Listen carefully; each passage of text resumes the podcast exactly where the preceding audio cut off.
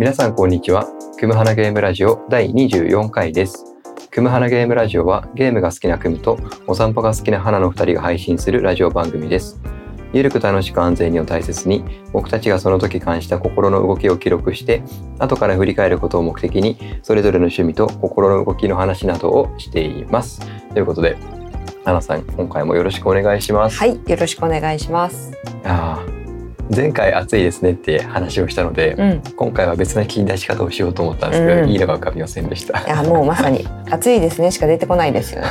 でもそう今朝も今これ朝収録してるんですけど、窓を開けていたらセミの声がね、聞こえてきましたね。まさかの7時台でミンミンミンミン聞こえてきましたよ。とはいセミさん頑張ってるんで僕たちも頑張っていきましょう。おい頑張っていきましょじゃああのう。はい一。週間の振り返りはいからお願いします。はーい。えっ、と私の生活がちょっと変わりましたというお話です。はいどういう風に変わりました？なんとはい。何年ぶりだろうかうん。テレビがあ参りました。あテレビがそう。えっ、とね多分1 2 3 4 5 6 7年ぶりのテレビだと思います。うーうんん。そのテレビは何きっかけで手に入ったんですか？えっ、と手に入れた。親友がうん。2年前ぐらいにはい。「あげるよ」って言っててくれたんですけどはい。「いらないよ」って 言ってたんですね。はい。何回か「いや本当にいらないの？いらないよ」って繰り返しうん。たんですけど突然私の方からうん。「欲しいよ」ってはい。そしたら「あげるよ」って 言ってもらいました。やなんかその親友の方もすごいですよね。なんか2年前にもうい聞いてうんいらないって言われたら僕だったらもうその時点で、なんか自分でもあしょうがないからどっかリサイクルショップ持っていくか、うんうんうんまあ、普通になんか処分するか、うんどっちか多分やると思うんですけど、うんそれやらずに残してくれたんですね。多分やる時間がなかったんだと思います。ああ忙しい。放置になっちゃってたのかな。でもおかげさまではい。我が家にテレビが参りました。ああ。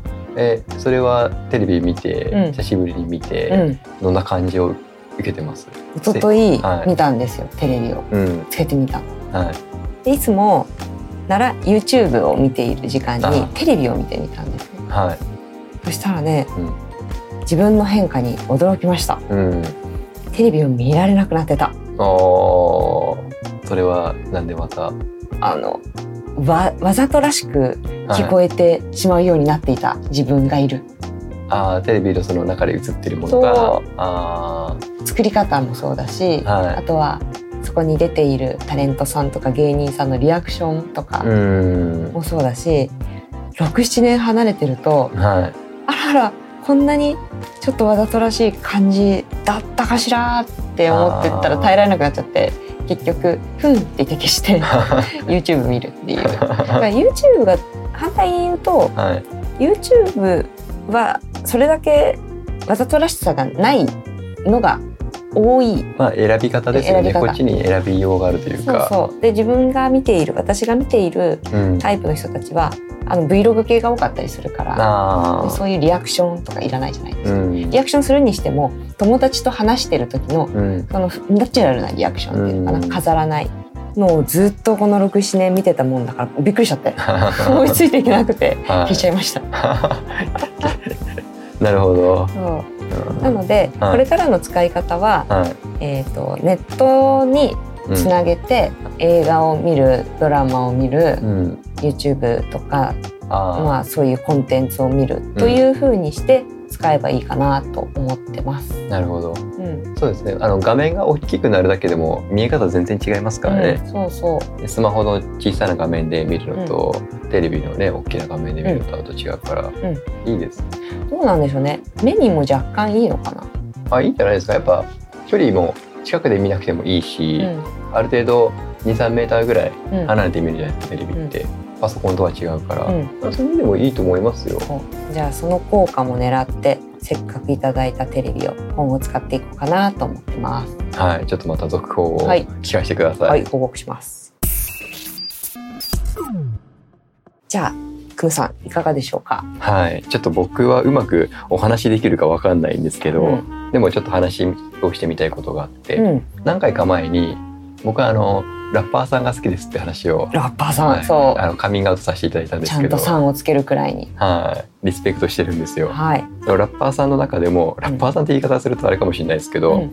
クレバさんが好きなんですうよ。ん中学生ぐらいにキック・ザ・カンクルーの曲を聴いてあその後ソロ活動を始めた後も好きでうん。で一回武道館にも何年か前でもう結構前ですけど、うん。武道館でライブ開催した時もそれ行ってきてうん。っていうぐらい好きなんですけど、うそのクレバさんとオジロザウルスさんっていう、これグループ名なんですけど、うん。オジロザウルスのマッチョさんという人がいて、うん。でそのマッチョさんとクレバさんが曲を出してるっていう。マッチョさんっていう名前なんですか？そうあのさっきのあさっき僕そのこの収録する前にあの花さんには一度そのあの新曲がその「プレイヤーズプレイヤー」っていう曲なんですけど、うん。そのミュージックビデオをあ YouTube であるからうん。花さんにみ一緒に見てもらったんですけど、うん。あの方マッチョさんって言います。まさか。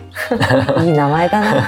まあそれだったら普通に、うん。あでそのオジロタラウス自体はあの僕は横浜ベイサーズが好きで、うん。そういう話をしていたら、うん。なんか花さんのうん。ご家族の方から、うん。なんかべ横浜ベイサーズとオジロザウルスなんかゆかりがあるらしいみたそいうな、そうそうでそういうの話を聞いて、うん。で僕はその話を聞くまでうん。あのちょっと申し訳ないですけどオジロザウルスさん知らなかったんですよ。うん。であそうなんだオジロザウルスさんって人がいるんだグループがあるんだって知って、うん。でそうしたら YouTube で23日あ何日か前に、うん。オジロザウルスさんとクレバさんのうん。曲が出てるっていうので、うんそれだけだったらあなんか興味もともと好きだったラッパーさんとうん。興味を持ち始めているグループうん。ヒップホップのラッパーのうん。が曲を出してるんだなうん。以上じゃないですか、うんうんだけどヒップホップ界がうん。ざわついてるんですよ。おー。この曲が出てることに対して。ちょっと今日はそのあたりをううん。ちょっとそれがうまく伝えられるかなと僕の思っている、期待大ですわ。まずそのマッチョさんとうん。クレバさんがうん。長年ビーフ状態だったんですよ。うんでまずビーフって何だって話じゃないですか、ビーフっていうのが、うん。一言で言うとアーティスト間のうん。喧嘩や揉め事のことまあっていう、そうです。その流れで言うとそういう意味合いです。よはい、でちょっとこれはあの解説ちょっと文章を読み上げる形になるんですけど、うん。歌詞リリックでうん。特定の相手や団体を攻撃することです、うんディス罵ることと同じと思われるかもしれませんが、うん。ディスは口先で罵ること。うん。ビーフはそのディスり合い構想の全体像現象を指します。だから、うん。だから、まあ、昔で言うとソ連とアメリカの冷戦状態とか,、うん。なんかバッチバチな感じとか、多分そういうことうん。なんですよ。うん。でそのお二人が一緒に曲なんか歌っちゃってるもんだからどうしたどうしたみたいなおそういう話なんですよね。はい。ちなみにそのビーフの語源っていうのがあって、うん。まあお肉じゃないですかビーフって。うん。うんあそのビーフなんですか？あそれはそのビーフなんですよ。でうん。なぜかというとこれアメリカなんですけど、うん。1984年うん。にこれ一説によるとですけど、アメリカのファーストフードチェーンのウェンディーズってあるじゃないですか、うん。日本にもあると思うんですけど、うん。ウェンディーズが自社の CM で競合のえっと他のハンバーガー店よりもうん。自分たちのハンバーガーは肉が多いよっていうアピールで、うんうん CM の中で他社のハンバーガーを食べたおばさんにうん「Where's the beef?」うん。肉はどこに行ったの、うんうんうん。他社のハンバーガーお肉が少ないから、うん。少ない少ないっていうかアピールしたいからうん「Where's the beef?」って言って、うん。肉はどこに行ったのっていうセリフを言わせたのが始まりだと言われてますと。うんでこの CM を面白がったアメリカ人たちは、うん。このハンバーガー店同士の罵し合い現象をそのままビーフと呼び流行語になったのですっていう、うん。それが転じてもともとあのディスの文化があったヒップホップ界でも、うん。この言葉はよく自然に使われるようになったというわけですっていう。うんうんなのでまずビーフっていう言葉を聞いたら、うん。あそういう状態なんだなっていう。なるほどね。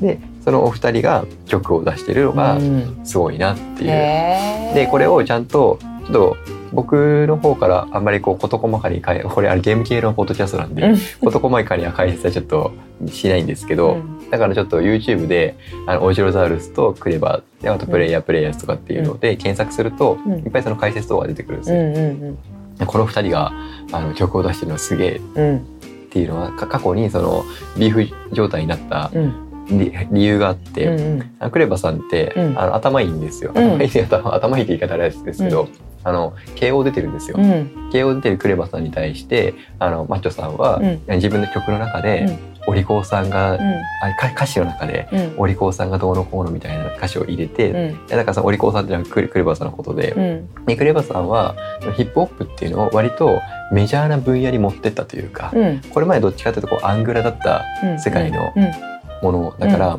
そこででも俺たちは筋通すぜみたいな、うんうん。そんな雰囲気だったのをうん。クレバさんは割とこうポップに、うん。で韻を踏むっていうよりかは、うん。なんか曲を一般受けしやすいような形に消化させてって、うでそれでちょっと地位を上げてったみたいな、ちょっとじゃこれ僕の言い方がか正しいかどうかあれですけど、うんうんっていうのがあってだからそれに対してうん。他のヒップホップラッパーさんたちからするとそれが面白くないわけですよ。あいつなんか韻も踏まないでなんかああいう受けるようなお金目当てかよみたいな,、はいはい。なんかそんな感じに捉えられていて、うん。でもクレバさんは違うよと。うん。俺はずっと最前線で戦い続けてるんだ。うん。さっきさっきもあの曲に歌詞にもあったんですけど、うん。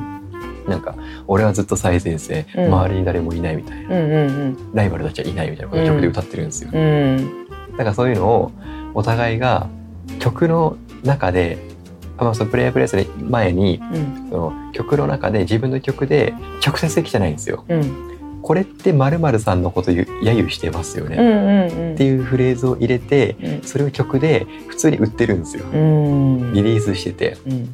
それがなんかかかっこいいというか、うん。レベル高いというか、っうん。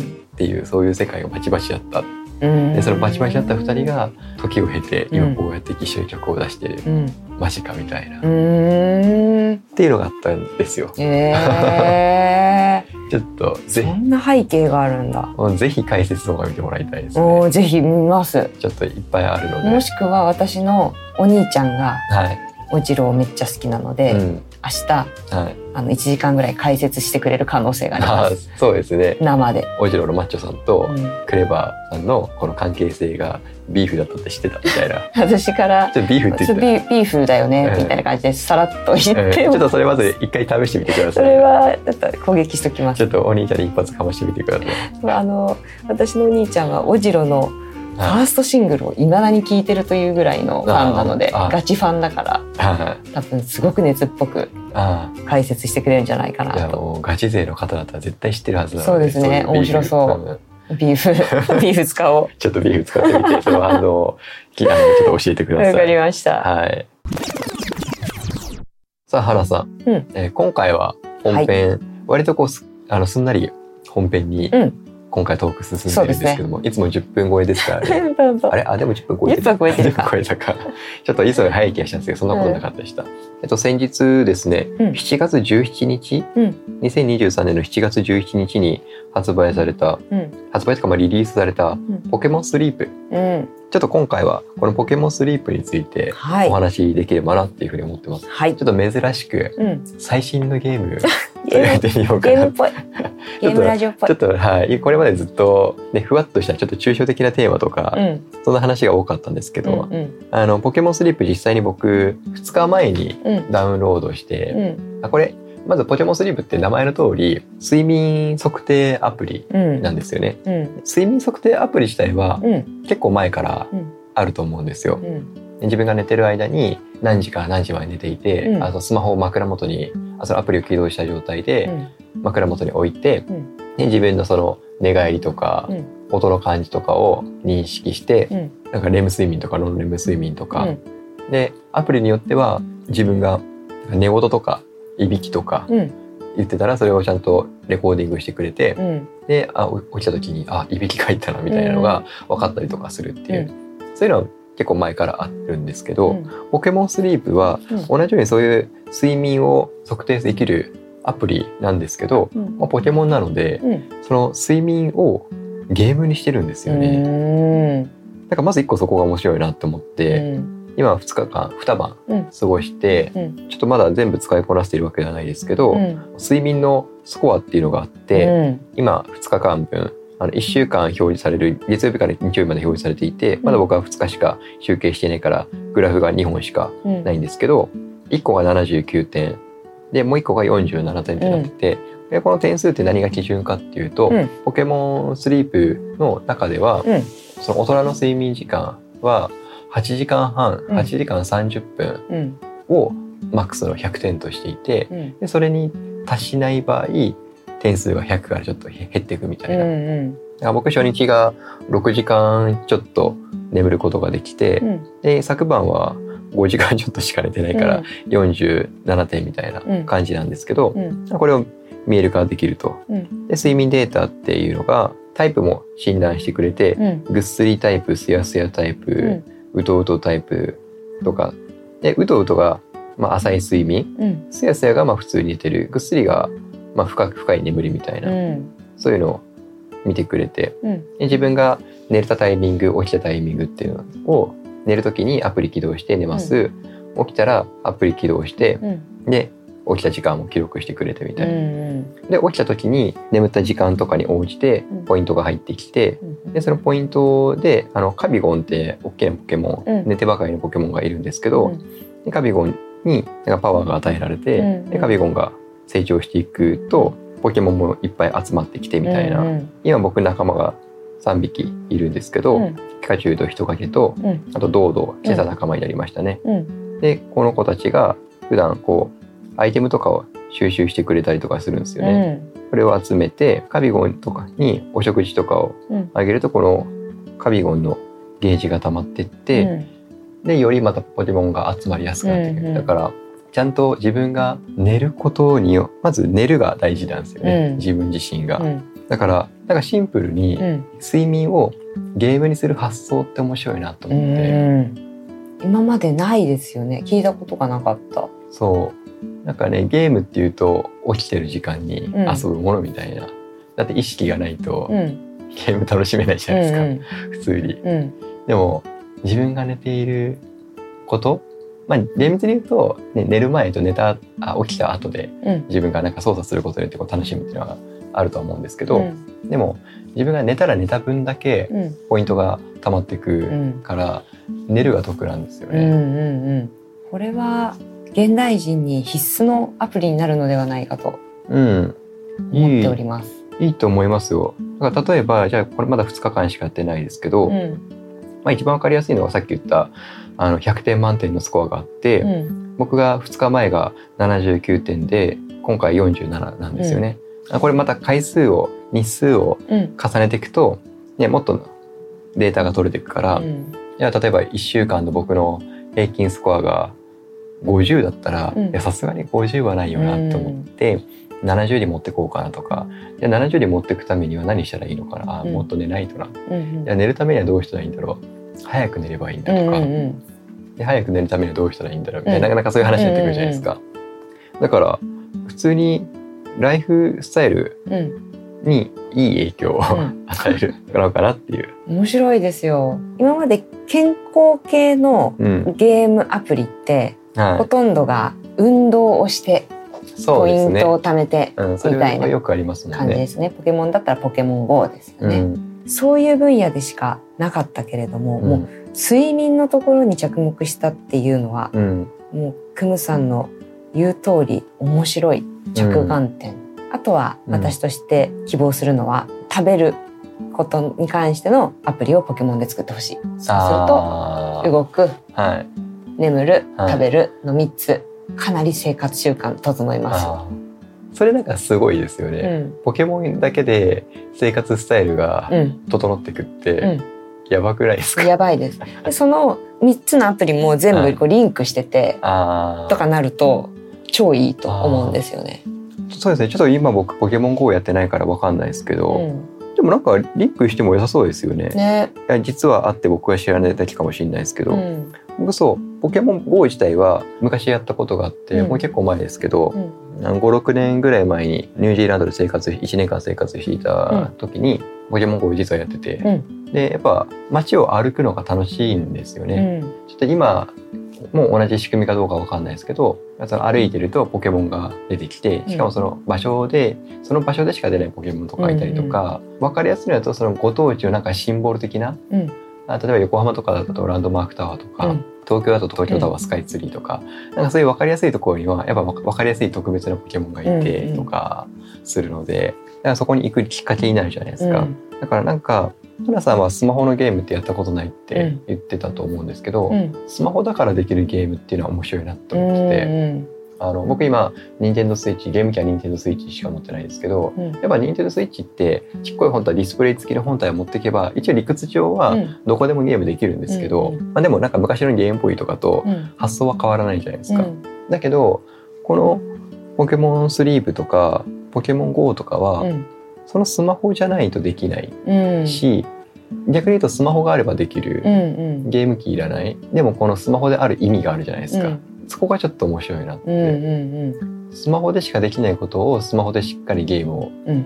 やるというか、うん。なんか初期のアプリって初期のゲームアプリって、うん。これってスマホである意味あんのかなみたいなあ結構あったんですよ。うん。もちろんその例えば昔のスーパーファミコンとかうん昔のゲームがスマホで遊べますよっていうのは一個の魅力としてはいいんですけど、うん。でもスマホで昔のゲームするって、うん。昔のスーファミのゲームとかをするって、まず操作しづらいんですよ。うん。ね、それを想定してないからスマホで遊ぶことを想定してないから、だけどこのポケモン GO にしても、うん。まあ、ポケモンスリープにしても、うん。スマホで遊ぶことを前提にしているうん。わけだから、なんかそこ考えて作られてるのが面白い。そうですね、うんめちゃくちゃ考えられてます。ね、うん。思うと。そっかそっか。ゲームって最初はもうコントローラーありきですよね、うん。スマホってそもそもコントローラーないからそその時点で手の操作が変わるわけでコントローラーに適した内容とう。うん。スマホに適した内容と圧倒的に違いが出てきますよね、うん。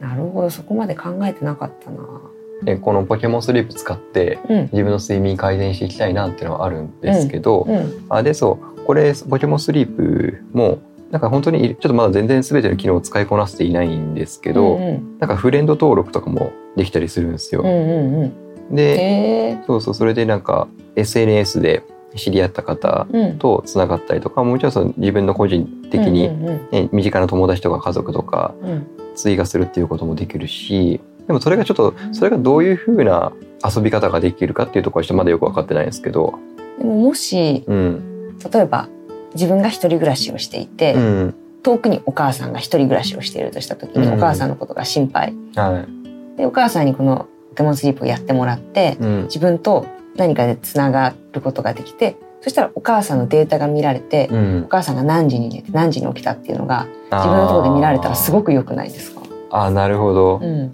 そうですね。なんかちゃんと生活してるんだとか見えますもんね。もしそのポケモン GO もうん。スリープも食事のが今度今後出るとして、うんえポケモンイートみたいのが出るとしてそしたらお母さんの今日お母さんこれくらい歩いたんだなとか、はお母さんこれくらい食事とってるんだなっていうのが自分のところで見れたりして。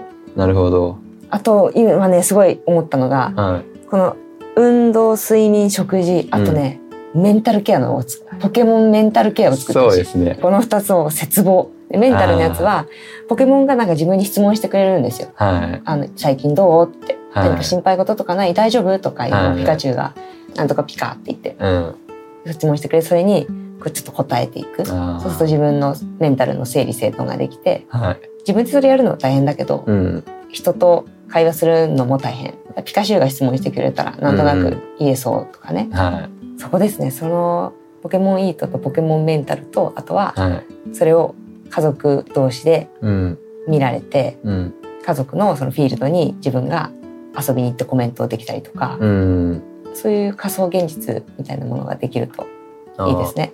でもなんか今の話って全然眉唾でも何でもなくって、全然ありえますよでね。やろうとすれば、うん、なんかもう技術はあるから、うん。なんかそれをちゃんとうん。作れるかどうかって。でもねこのポケモンだったら開発チームすごいから、であのポケモン GO もそうだしこのポケモンスリープもなんかすごい期待させてくれるじゃないですか、うん。だからなんかしっかりしたものを作ってくれそうですよね。ね。絶望します。えーまあ、ちょっとそのお休み睡眠っていうところに関すると、うんえっと、花さんはあの普段の睡眠状況っていかがです、私はね寝るのが不得意な人なんです。なんかそう言ってますよね。そう。それは何が不得意なんですか？起きちゃうんですねすぐ。浅いんでしょうね。あじゃあこのポケモンスリープでいうところのうとうとタイプ？そうですよね。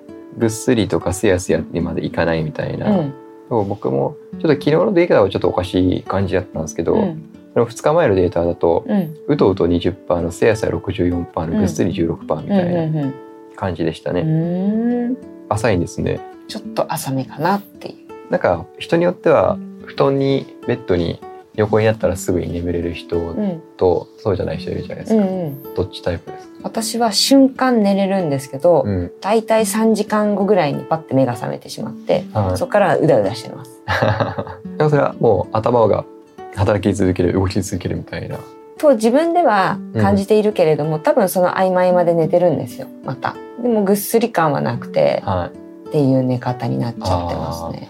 えーじゃあちょっと花さんスマホでゲームはしないって言ってましたけど、うん。花さんもちょっとポケモンスリープやったはインストールしようかな。ちょっとぜひインストールしてあの、ね。スマホでゲームデビューやってください。そのゲームデビュー。ついに私も。一番初めてあの一番最初に遊んだスマホのゲームなんですか？ポケモンススリープです。リープです。いいじゃないですか。その後がポケモンイートです。メンタルです。全部ポケモン。はい。えースマホ最近スマホゲーム何やってるの？あポケモンやってるよって言えますよね。言えますね。はい。あなんか時代に乗れてる気がする。はい。それはちょっとぜひなのでちょっとね今後も僕このポケモンスリープうん。継続してうん。また何か面白いことがあったらはい。フィードバックしていこうと思うおので、願いします。はい、よろしくお願いします。それではエンディングです。番組からお知らせです。このラジオは各ポッドキャストプラットフォームでお楽しみいただけます。番組をフォローいただけると最新の回を配信時に受け取ることができるので、ぜひ番組フォローをお願いします。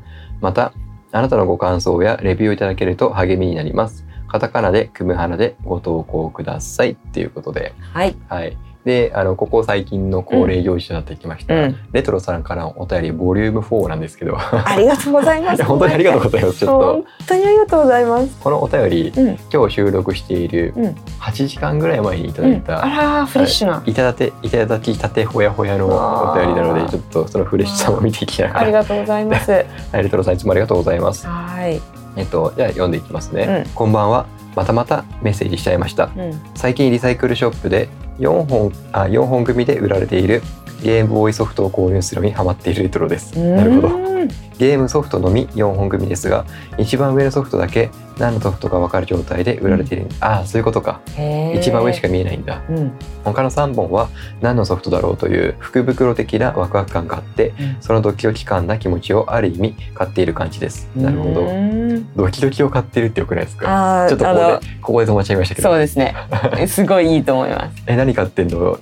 ドキドキ買あってるいいです。言いたい。いや使いたいなそれ。ドキドキ買ってるちょっとあのこれ言葉あのレトロさんすみませんいただきます、うん。ありがとうございます。えっとこれいいですね。ちょっと続けていきます、はい。値段は4本組で440円です、うん。昔のゲームボーイソフトだからやっぱ安いんですかね。うん。ツイッターにも画像を載せていますが今のところ当たりです、うん。えー、クムハラゲームラジオさんを聞いている私の環境ですがうん。自分のゲームのつまみのポッドキャストの編集をしながらしながらが多くうん。なぜだろう？作業がはかどっています。サクサク進みます。ありがたい。作業用的な感じ要素があるんですね。あすすごいですね。ちょっと僕もあのじ番組編集する時うん。なんか音があると僕はできないから、うん。僕は無音でやっちゃいますうね、ん。でそしてこの話いいこのクムさん花さんの感性素敵ってなってます、ちょっとこちょばいですね。こっちはいいですね。恥ずかしくなっちゃうな。毎回今度はどんな話が飛び出すんだろうって楽しみにしています、うん日々の暮らしの中で仕事とか家庭とか家事とか大事なことが多いけど、楽しみながらの何気ない幸せを見つけていきたいですよね、うん。私にとってはクムハナゲームラジオさんがその中の一つです。ありがとうございます。ありがとうございます。でクムさん花さんは他のポッドキャストも聞いたりすることも,、うんうん。もあると思うんですがうん。聞き方の耳の置き方とかって何かありますか？ちょちょっとここ止めてここちょっと話していきましょうか。もう一回言いますよ。ううんクムさん花さんはうん。他のポッドキャストさんも聞いたりすることもあると思うんですが、うん。聞き方の耳の置き方とかって何かありますか、うん。耳の置き方。耳の置き方。これどうですか？よくあの腰を据えて話をするとかってそういうのはあるじゃないですか、うん。今それをイメージしながら耳の置き方どんな状態でどんな形で聞いてるかなっうん。て思った時に、うん。えーそうです。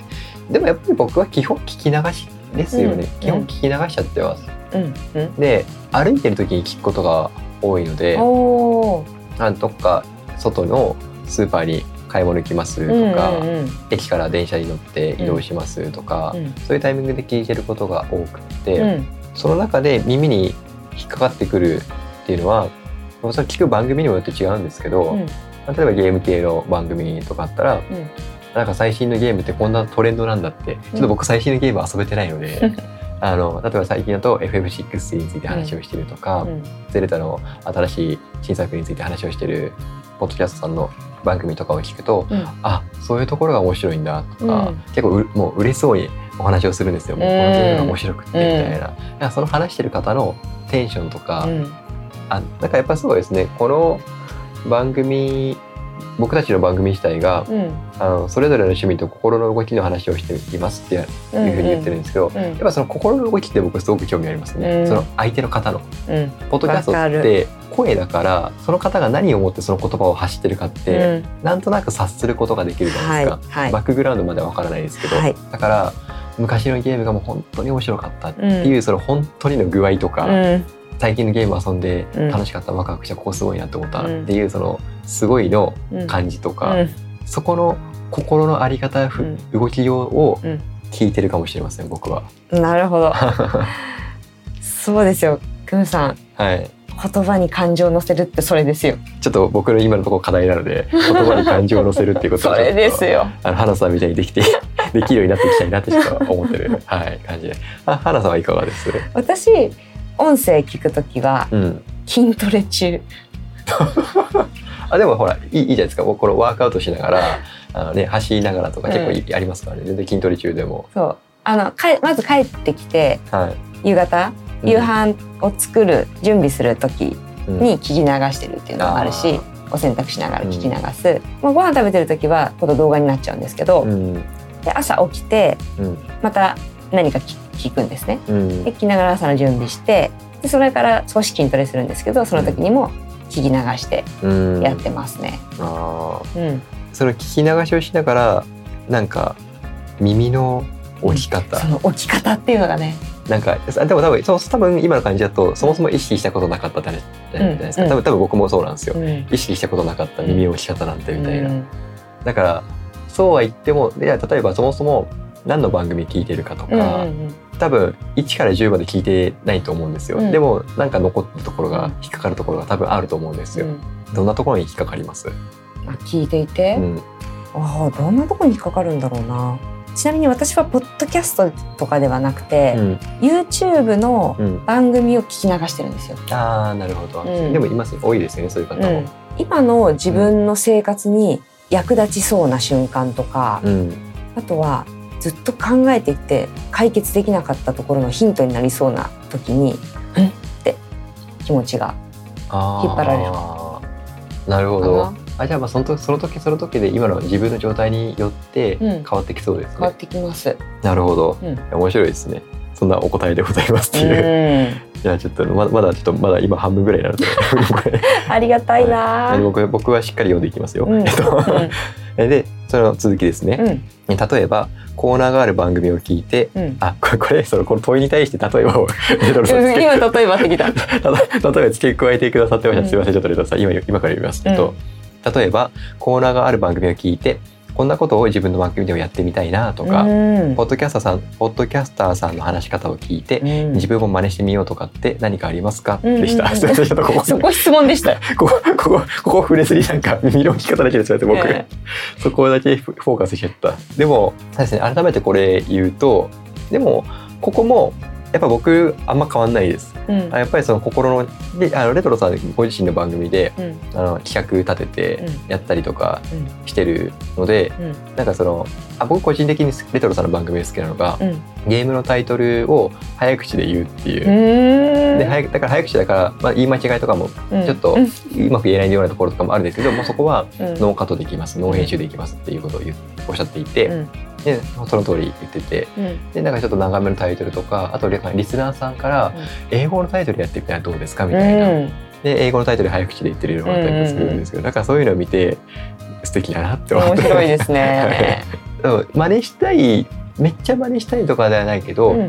あもし真似したいとする真似をしたいとするとすれば、うんレトロさんがそうやって楽しんでる感を、うんうんうん。自分の番組でも自分が楽しんでる的な感じでやりたいな、うん。同じコーナーをやりたいっていうよりかは、うんうん。それを楽しんでる雰囲気を自分の番組でも再現したいなうんうん自分の形でみたいな。なるほど。そういうのは思います、うんうんそういう感じですかうん。ね、ちょっと花さんさっきねお話ししてもらった感じだと思うので、で続きですね。あこれもレトロさんの話ですね、うん。私はさまざまな番組を聞きながら私の中でのその番組の特色を見つけています。うく意味合いを自分で見つけている感じですね。うん。この番組はこんな学びもあこんな学びがいつもあるよなとかうん。こっちの番組には生活のヒントが隠されているよいるようななどです、うん。えーちなみに私の中での「クムハナゲームラジオ」さんはうん。感性を磨かせてもらえる番組。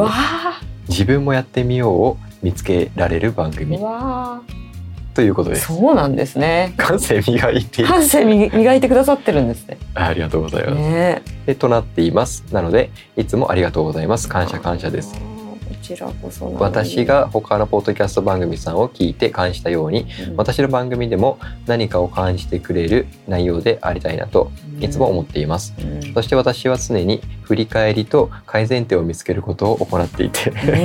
パレットさんレベル高いねレベル高いよ。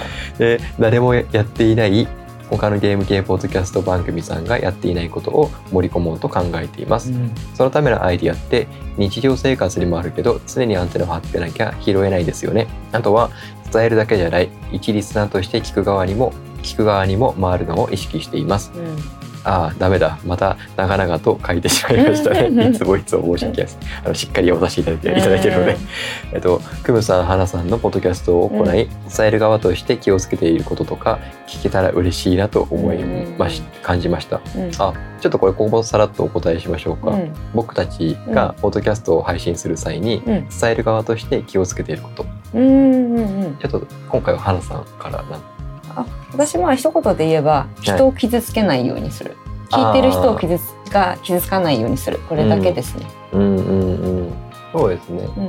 あー、まあ、僕もそんな変わんなくって、うん。だからそうですね。まずこの形ってリスナーさんのリアクションってうん。まずタイムリーじゃないじゃないですか、普通に今の僕の僕と花さんのやり取りだとうん。目の前にお互いがいるから、うん。何があってもそこその場で言ったり言い返したりとかがラリーができるけど、うん。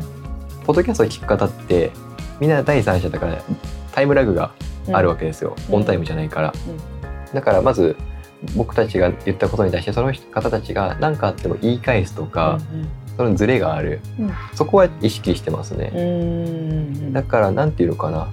あだから例えばさっき僕がうん。ポケモンスリープのうんリリースって最初あの7月17日ですって言った後、うん。うん。あの2023年7月17日ですって言い換えたんですよ。うん。でそれそれ何意識してるかっていうと、うん。今日現在うん例えばこの番組を聞くのが明日聞く人うん1週間後聞く人うんだったらあ2023年の7月20あ7月17日かなって勝手に翻訳してくれると思うんですけど、やったら例えば僕らのこの番組をうん10年後聞く人うん10年後聞く人は7月17日っていつのってなるじゃないですか。だから僕さっきあの西暦つけて言い直したんですよ。あみたいなことを意識してますね。あもうさすがですねあのはい。クムさんの場合お仕事もはい、あのこういうことをしてるからはい。の目線ですよね、私なんかはそこに頭が働かないからびっくりしました。そのことを聞いて。そうかーって。だからそう。あでもちょっと僕もやっぱりそうは言っても人間だから当然言い足りないところとかあると思うんですよ。うんうん。でも意識はしてますね。うん。これ番組を聞く方が明日聞く方なのか、うん。10年後聞く方なのかでうん全然多分違うじゃないですか。うん。例えば極論僕らが今標準語と思って喋ってる言葉も、10年後なんか鉛ってかっこよくね？みたいな話になってて みんななんか九州鉛とかなんか東北鉛とか、うん僕鹿児島出身なんで、うん鹿児島弁がなんか生きてる感じになってて、うんみんな鹿児島弁らなんか一生懸命学んでるかもしれないし、うんうんであと標準語ダサくない？みたいな、もしかしたら10年後そうなってるかもしれないし、みたいなことはちょっと いやそれ考えてできることできないことあるんですけど、うんさっきの西暦のことを西暦ちゃんと伝えるみたいな感じで、うんできることをやっていくみたいうんねな。はいやっぱクムさんはあの旬なネタをちゃんと入れるっていうのがあさすがプロプロだなっていうふうに思いますよ。あそうです。うん、もう素晴らしい。私はもうあのそれはクムさんに任せて、はい自分喋りたいこと喋るっていうのをやってるんですけど、あいやもうお見事だなと。うん、あのでもそういう感じですかね、は、はい。い、それが僕たちが伝える側として気をつけていること、うん。かっこ2023年7月某日現在は、はい。その通り。なんか来月使ってるかもしれません。はい、でまたですまたメッセージしますね。レトロより。うんで PS、えー最近やってるゲームは初代プレイステーションの僕の夏休みで。はあ。知ってます？これ。うん知ってます。CM とかもやってましたよねうん。当時。僕も昔やったことあります、うん。劇中の時代設定の昭和50年の夏を感じながら、いいノスタルジーに浸るやついいですですね。ねちょっと夏っぽいですね、うん。あちょっと僕らも夏ねまだまだ夏あるので、うん。感じていきましょう。うん今日も感じられそうですね。そうですね。はい。最後までお聞きいただきありがとうございますここまでのお相手はクムと花でした。また次回もよろしくお願いします